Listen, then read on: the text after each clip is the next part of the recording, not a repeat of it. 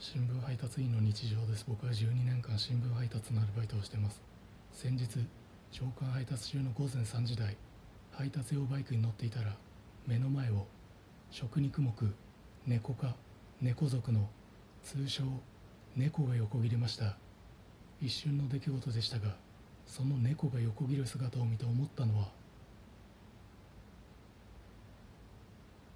プーマのマークじゃん。